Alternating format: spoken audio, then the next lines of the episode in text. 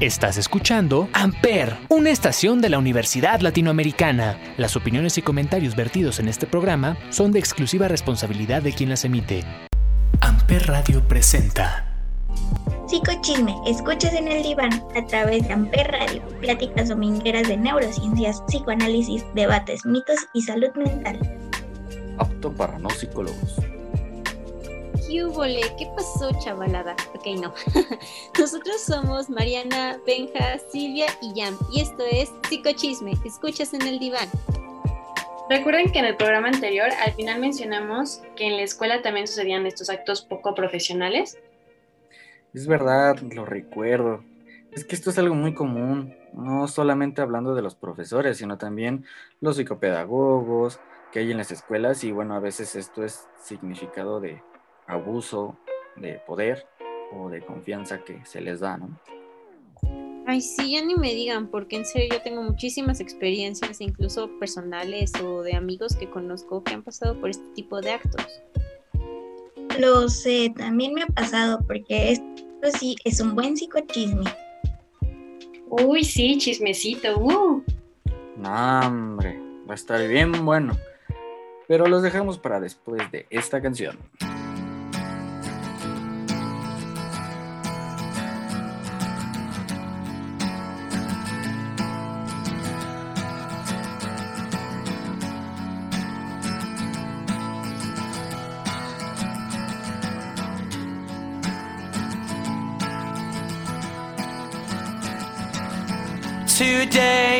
Gonna be the day that they're gonna throw it back to you.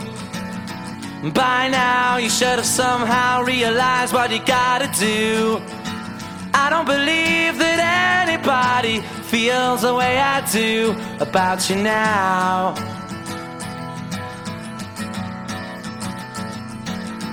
Backbeat, the word is on the street that the fire in your heart is out sure you've heard it all before, but you never really had a doubt.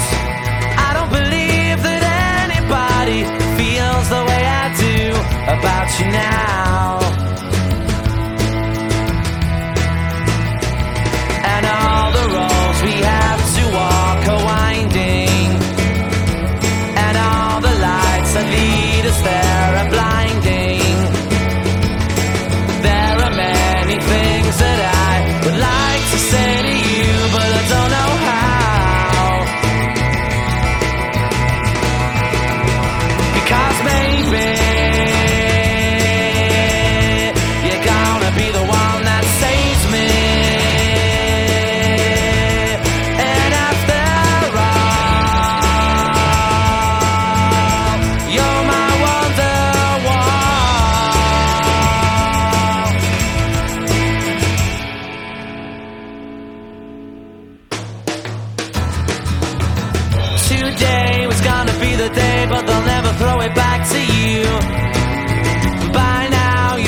Somehow realized what you're not to do.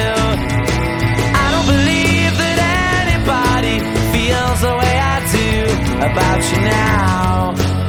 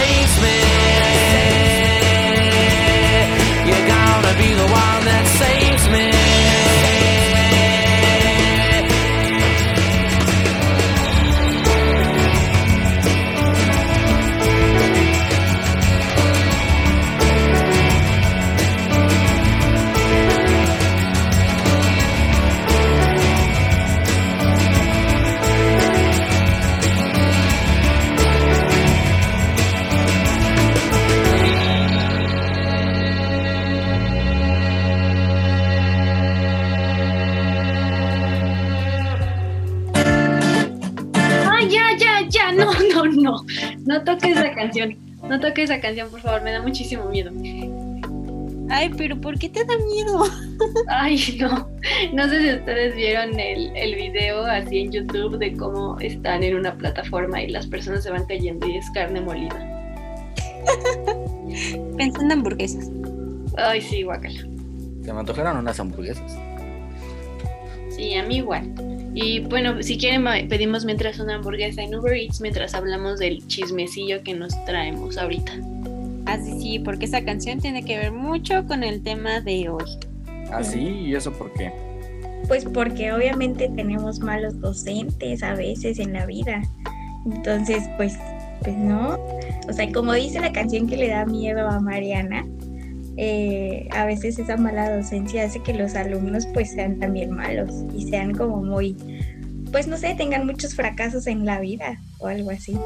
Pues no solamente malos docentes, sino pues también autoridades, incluso compañeros, este, alumnos o psicólogos de la escuela, que es bueno, realmente de lo que venimos a hablar, ¿no? Pues sí, de hecho creo que lo feo es justamente esto, que son personas que se supone estudiaron para dar la docencia, que les debería de gustar hacer todo este tipo de cosas y pues se comportan de una forma muy fea con sus alumnos o entre ellos mismos incluso. Sí, incluso bueno, nosotros que estudiamos este la carrera, pues la verdad sí nos ha tocado algunas cosillas ahí que nuestros maestros son psicólogos o pues personas muy profesionales y hemos tenido varias varias anécdotas que contar sobre un poco de profesionalismo y no solamente en la universidad, sino aplica en preparatoria, secundaria, incluso hasta en el kinder. Además de en otras carreras, supongo, ¿no? Ah, sí, obvio. Sí, la verdad, eh, yo creo que esto es demasiado importante en nuestros días porque pues sí hay como muchas eh, quejas, ¿no? Incluso pues todas estas cosas que se han vuelto virales sobre pues las malas prácticas de, todos los maestros y de lo que hacen, el cómo tratan a los alumnos y todo eso, ¿no? Y bueno, como dicen, hay veces que pues en el mejor de los casos unos sí lo estudian, pero hay otros que no. Sí, exacto. El chiste no es como ser malos docentes y generar miedo a los alumnos, sino todo lo contrario, eh, tratar como de generar más confianza en ellos y que pues tratar de que ellos eh, puedan potencializar todas sus habilidades o sus conocimientos. Pues qué bueno que dijiste eso de confianza, porque no. Ay, es que acabo de ver que ya llegaron las hamburguesas, lo siento. Este, bueno, qué bueno que tocaste eso de, de pues motivarnos y todo eso, porque pues realmente a mí me tocado muchísimas experiencias y de hecho más ahorita en clases en línea que pues yo quiero preguntar algo a un docente, o algo que realmente me interesa y, y pues algo que hasta tiene que ver con la carrera y he tenido muchas malas como contestaciones, incluso hubo una vez que una maestra me dijo, ¿y tú para qué quieres saber eso? y yo así como, pues no más. Y igual, bueno, no sé si, si les llegué a contar una vez que una amiga mía igual preguntó algo en clase y, y pues la maestra le dijo casi casi que es un inconsciente, ¿no? Como por preguntar eso. Y realmente hay muchas personas que no se sienten como motivadas a preguntar por el miedo a pues a que los echen como tontos o hasta las contestaciones de los maestros. Ya sé, la verdad, qué mala onda de estas personas que se comportan de esta forma. Eh, insisto, se supone que son psicólogos, todavía tienen más conciencia aparte de los profesores normales, que obviamente saben muchísimo. Entonces, profesores psicólogos que están viendo a sus alumnos y que todavía les hacen ese tipo como de comentarios, de hacerlos sentir menos y todo eso, qué feo, la verdad, sí se me hace muy poco ético de su parte. Y también aparte, como lo comentan ustedes, creo que el no tener en cuenta como las participaciones de los alumnos, pues también obviamente les va a afectar, ¿no? Entonces, es como que, que ellos no te permitan como decir algo aportar algo, no sé, a la clase y que digan, Ay, es que lo que dijiste no es tan relevante o que, no sé, eh, no puedan como indagar más en el pensamiento del alumno y que no lo den por válido, pues también eso obviamente va a retrasar como el nivel académico del alumno y que él quiera seguir como motivado a aprender o a decir algo. Sí, exacto. Y por ejemplo, este, pues, bueno, ustedes saben que, bueno, para los que no sepan, pues existen muchos tipos de, de, aprendizaje y así. Entonces, pues realmente no todos nos adaptamos al mismo tipo de aprendizaje. Obviamente, pues estamos acostumbrados al mismo sistema desde siempre. Este sistema, pues, de anotar, de, de tomar apuntes, de todo eso. Y pues realmente hay mucha gente que no le, no le, no le ayuda. Por ejemplo, hay mucha gente que igual es súper mal en matemáticas porque la forma en la que enseñan matemáticas la verdad es que es muy rígida, es muy cerrada. Y pues, por ejemplo, yo aprendí matemáticas casi, casi con peras y manzanas porque como me enseñaban en la escuela, pues la verdad yo a mí nunca se me dio. Ay, a mí me pasó lo mismo, era malísima en matemáticas. Jamás, jamás entendí cómo se hacían las raíces cuadradas. Ya sé que es lo más sencillo del mundo, pero a mí me costó un trabajo horrible. Sin embargo, en otras materias era muy buena. Me gustaba mucho arte, música y todo eso, pero todos me decían así como de, no, es que eso no te sirve de nada. Pero después te das cuenta que sí te sirve de mucho como para fomentar tu creatividad y muchos maestros hacen todo lo contrario quitarte esa creatividad y dejarte nada más con las cosas memorizadas. Eso está muy feo.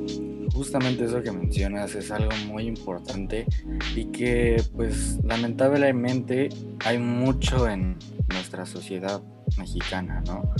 Porque está como el estereotipo de que tienes que aprender igual que todos, tienes que saber lo mismo que todos, hacer prácticamente lo mismo y pues la verdad es que eso no está nada padre, ¿no? Entonces, el hecho que, te permitan, eh, pues yo creo que desde casa, ¿no? El, hacer lo que a ti te gusta, el aplicar eh, lo que te llama la atención, ya sean artes, ya sea pues, matemáticas, física o, no sé, o sea, el, chiste es de que, desde pequeño, pues también los padres eh, deben de estar atentos a, localizar esas destrezas que tiene el niño justamente para poder desarrollarlas, ¿no?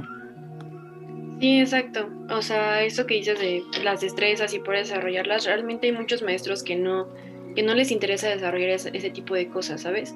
Y por ejemplo, siento que, bueno, realmente no solamente son solo los maestros, autoridades o psicólogos, ¿no? Sino también los mismos alumnos hacen ciertas cosas que pues obviamente no es como tan ético, por ejemplo, no sé, me acuerdo muchísimo de un programa de Shark Tank que fueron a proponer este de una página en internet o una app, no recuerdo, pero tú pagabas para que te hicieran tu tarea. Y obviamente, o sea, una persona dice como, a ver, ¿cómo vas a seguir este pues ahora sí como desarrollando esa mentalidad de paga para hacer una tarea y así, o sea, realmente pues, o sea, está súper mal eso y obviamente no es nada ético y realmente, pues, no sé, o sea, así de bajita la mano un 80% de los alumnos o más, quizá 99, mínimo ha hecho alguna trampa, tanto hacer un plagio, copiar un examen, este, lo que sea, y realmente siento que, o sea, no es algo certero, pero siento que esto puede ser igual por la motivación de los maestros, porque hay muchas cosas que realmente te motivan a hacer una tarea, que realmente te gusta, pero hay otras que dices como, ay, qué flojera, mejor pago para que me hagan la tarea. Sí, exacto, como dices, o sea, si también nosotros como alumnos no ponemos esa responsabilidad de nuestra parte de querer comprometernos con la escuela y con todo el ámbito, entonces pues obviamente no, pues no tampoco va a funcionar, ¿no? Y también los profesores pues no son los únicos responsables de esto. También, como dices, tienes mucha razón. O sea, los alumnos también debemos de saber lo que a nosotros nos compete en cuanto a la escuela. Fíjense que a propósito de esto de las tareas, como dato curioso, el otro día estaba leyendo algo en internet que decía que la tarea fue inventada por un maestro, el cual utilizó pues esto, ¿no? La, la tarea como un castigo, después de que su grupo pues tuvo un muy mal comportamiento durante la clase y pues así fue como se inventó la tarea, pero pues obviamente ya con el tiempo es importante y se, bueno, nos dimos cuenta de que una tarea eh, bueno, digamos, bien dejada, es decir, bien planeada, no nada más por dejar, pues es para reforzar el, el conocimiento, ¿no? Y, pues justamente para practicar y, llevar pues todo eso que se aprendió en, el salón de clase, pues en casa y, y lo apropies más en ti, ¿no? Sí, bueno, algo que dijo Mariana que a mí se me hizo súper importante es la motivación de los maestros, porque los maestros tienen que estar bastante motivados para dar su clase, que les guste su clase y el hacerlo como se debe para que puedan planear buenas tareas y a su vez motivar a sus alumnos a que estos pues le echen ganas. Yo me acuerdo muchísimo de una maestra que tuvimos que Dios, qué mujer, en serio. Creo que nos ponía atención a cada uno, nos iba explicando con cosas que a todos nos gustaban, que entendíamos, que eran como nuestro mundo, ¿no? Y ella buscó meterse en cada uno y darse el tiempo para explicar de formas diferentes. Eso yo siento que a todos nos motivó muchísimo a echarle ganas a su materia. Jamás tuvo que dejar una pues tarea así súper extensa, jamás hizo cosas así súper locas como otros maestros y siento que es con la persona que más he aprendido.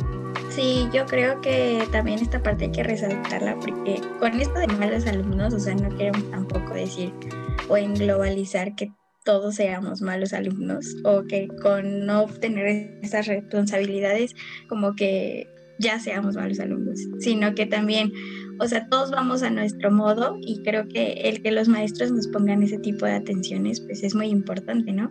De hecho, ahorita que mencionabas como libros y cosas así, Benja, eh, lo de las tareas y cosas, datos así interesantes, eh, salió como una tipo de enciclopedia de los malos alumnos rebeldes que llegaron a ser genios.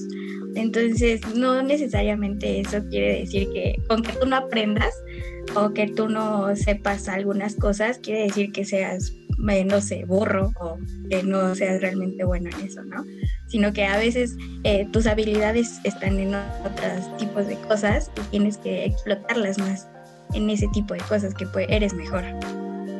Sí, eso que dices de, de los alumnos rebeldes y todo eso, de hecho hay una banda, la verdad no recuerdo cómo se llama, pero es el guitarrista o bajista que justamente en conciertos él usó su uniforme como burla hacia las maestras que le decían que no iba a llegar a hacer nada.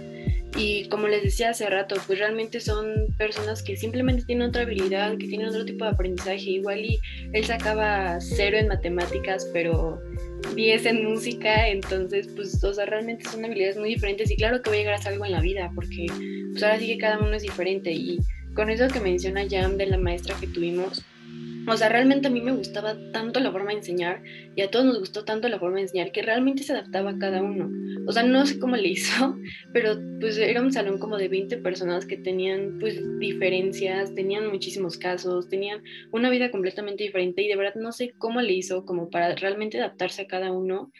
Y algo que a mí me gustaba mucho era que no solamente se preocupaba por, por dar la clase, sino se preocupaba por realmente que nosotros aprendamos cada cosa que decía, decía, a ver, ¿tienen alguna duda? Si no importa si me regreso.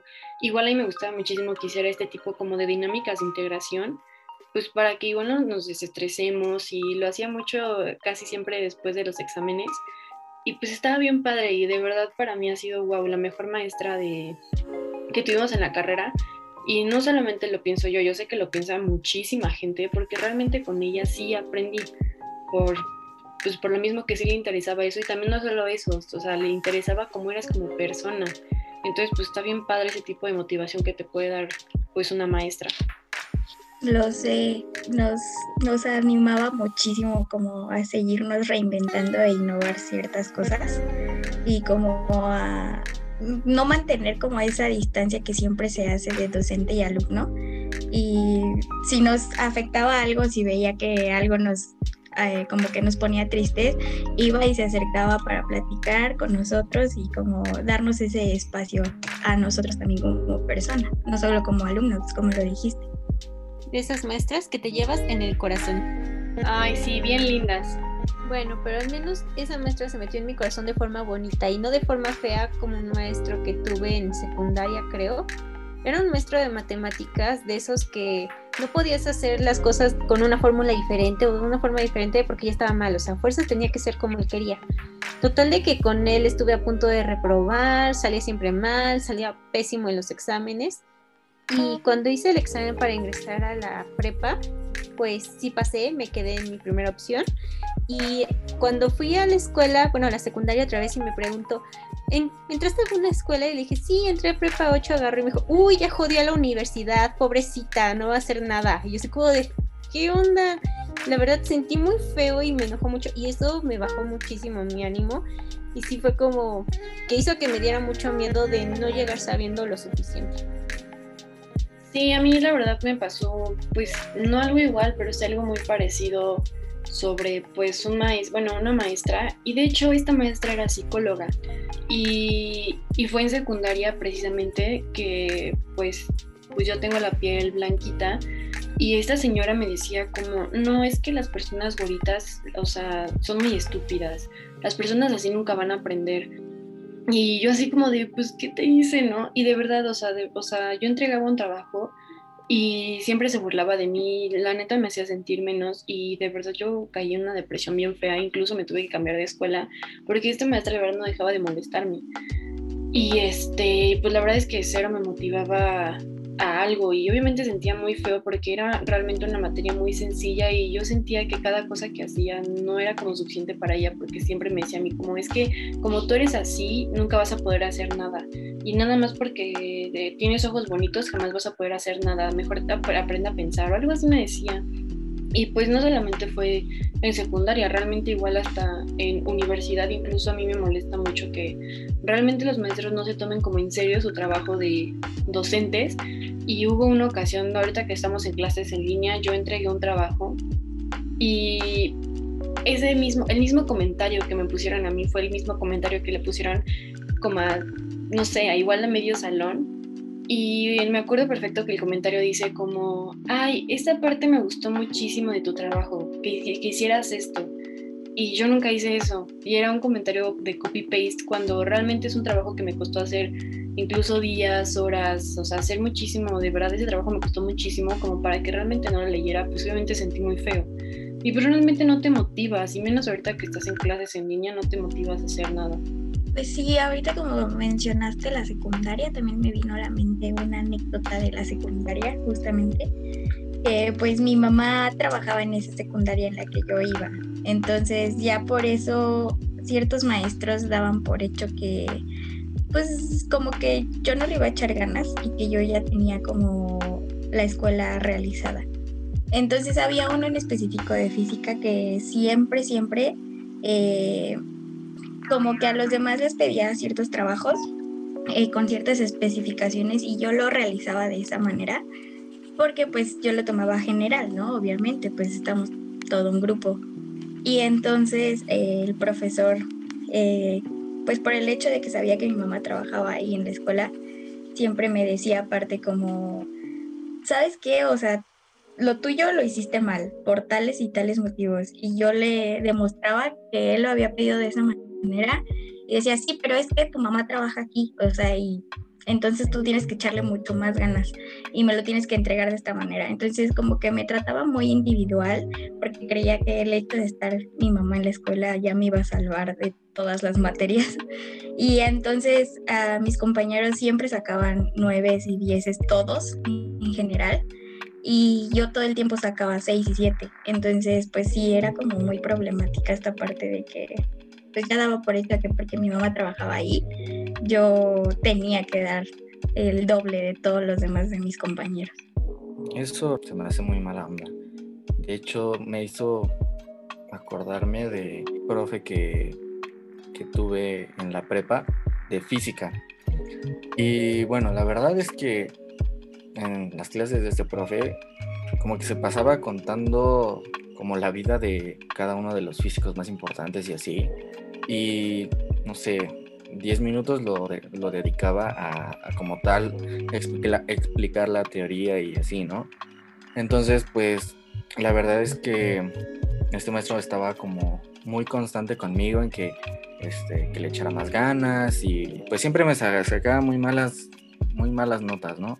Total de que pues me reprobó y pues al final me dijo que yo, que yo no iba a llegar muy lejos y pues que era una decepción, etcétera, etcétera, ¿no? Total de que hasta hizo llamar a mi mamá y pues a mi mamá le dijo frente a mí que ya conocía a los de mi clase, este, que yo no iba a llegar a nada, que mi mamá no esperaba nada, bueno, que no esperara nada de mí, etcétera, etcétera, un montón de cosas así, pues la verdad sí hizo sentir muy mal a mi mamá, yo también me sentí mal y me dio mucho coraje, y bueno, lo curioso es que terminé estudiando una carrera con demasiada física y matemáticas, ¿no? Entonces, eso, eso se me hizo muy, muy mala onda por este profesor.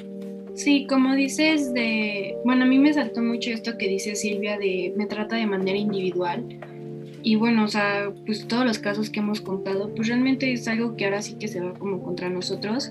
Y no es la forma individual de la que queremos como realmente que nos traten, o sea, no ser despreciados o, o que nos minimicen o algo así, o sea, realmente o sea, o sea, nos referimos a lo individual de que, a ver, conoce la historia de...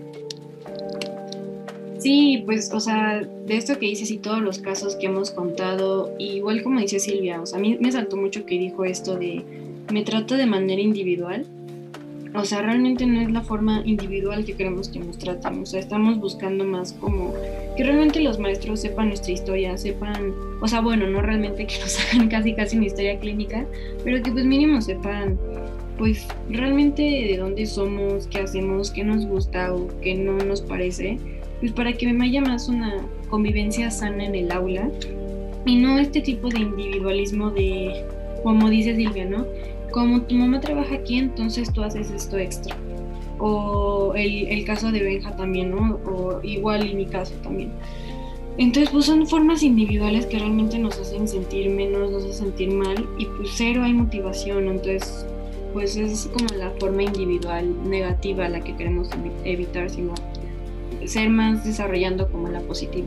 Ay amigos, yo creo que con todos estos casos y todo lo que hemos platicado, como que hay que tener una reflexión sobre lo educativo, ¿no? Entonces, pues, eh, no sé, creo que aquí se, se entrelaza mucho lo que nosotros vemos también como psicólogos en la psicología educativa, ¿no?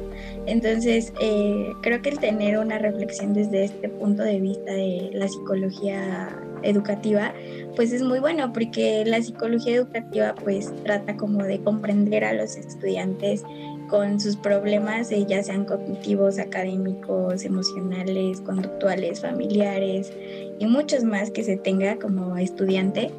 Y pues esto nos da como una posibilidad de ser tanto un mejor alumno como un mejor profesional o como un mejor maestro, ¿no? Entonces creo que como que hay que ponernos a reflexionar todos en general, no solo los psicólogos, sobre este tipo de rama, ¿no? La psicología educativa, porque pues siento que eh, esto nos va a llevar a una mayor motivación dentro de nuestro desarrollo. Y pues bueno, yo creo que ya se nos están enfriando nuestras hamburguesitas y aquí le vamos a tener que parar porque está bueno el chisme y queremos seguirle, pero pues no, ya se nos enfrían las hamburguesitas. Pero antes de eso vamos a pasar a otra canción en lo que comemos nuestras hamburguesitas.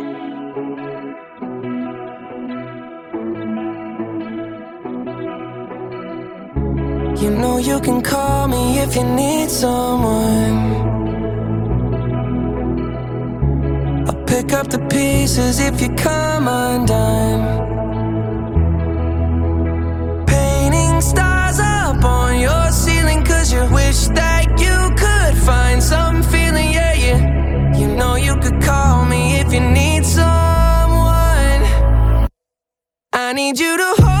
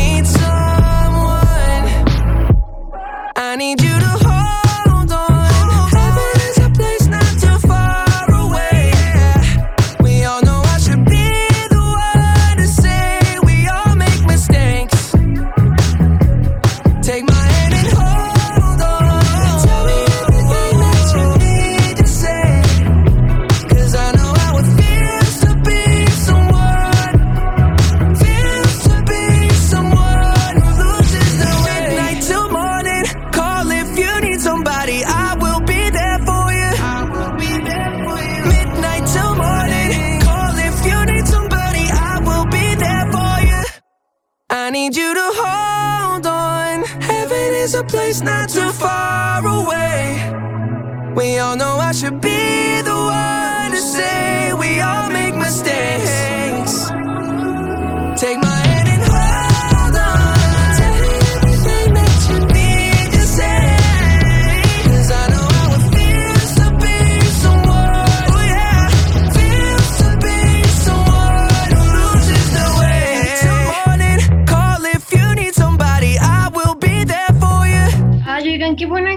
canción. Después de haber pasado por mi pánico de la canción que tocó Benjas, mejor con esta ya me relajo.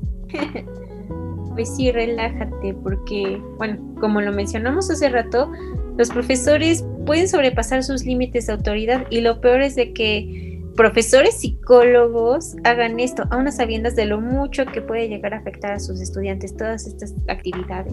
Exactamente. Por eso nosotros recomendamos es- Comer frutas y verduras. Ay, ya vas a empezar de veras. No, eso no. O sea, sí, comer frutas y verduras es importante y muy sano. Pero aparte, haremos recomendaciones chidas para estudiantes y profesores chidos. Sí, miren, la verdad le recomendamos a nuestros colegas psicólogos, maestros, autoridades y padres de familia que nos acompañan hoy para empezar la ceremonia del grupo del psicochisme de la semana. Ya, ya, ya, basta. Están haciendo un desastre. No, no, no. Nosotros haremos recomendaciones del tipo que deben ser conscientes de la situación que están pasando los alumnos. Siempre tienen que estar abiertos a la individualización de forma positiva. Y recuerden que cada alumno es un mundo, tiene sus límites y habilidades. Estas son únicas y diferentes y pues es importante que no se dejen juzgar a nadie ni por nada. Sí, exacto, y no olvides también la ética y el profesionalismo que se debe tener siempre, porque es, es- eh, esto es clave de todo, perdón, me trabé, lo que vayamos a realizar como psicólogos profesionistas, amiguitos. Pues esto ha sido todo por el psicochisme de hoy. No se olviden que tenemos una cita para nuestra próxima sesión en su programa Psicochisme por Amper Radio. No se lo pierdan. Escríbanos en nuestras redes sociales. Nos pueden Sí, claro, y no olvides también la ética y profesionalismo que se debe tener siempre. Por esto es clave en todo lo que vayamos a realizar como psicólogos profesionistas, amiguitos. Pues esto ha sido todo por el psicochisme de hoy. No se olviden que tenemos una cita para nuestra próxima sesión en su programa Psicochisme por Amper Radio. No se lo pierdan. Escríbanos en nuestras redes sociales y nos pueden encontrar en Instagram y Facebook como Amper Radio. Adiós, amiguitos. Amper Radio presentó Amper, donde tú haces la radio.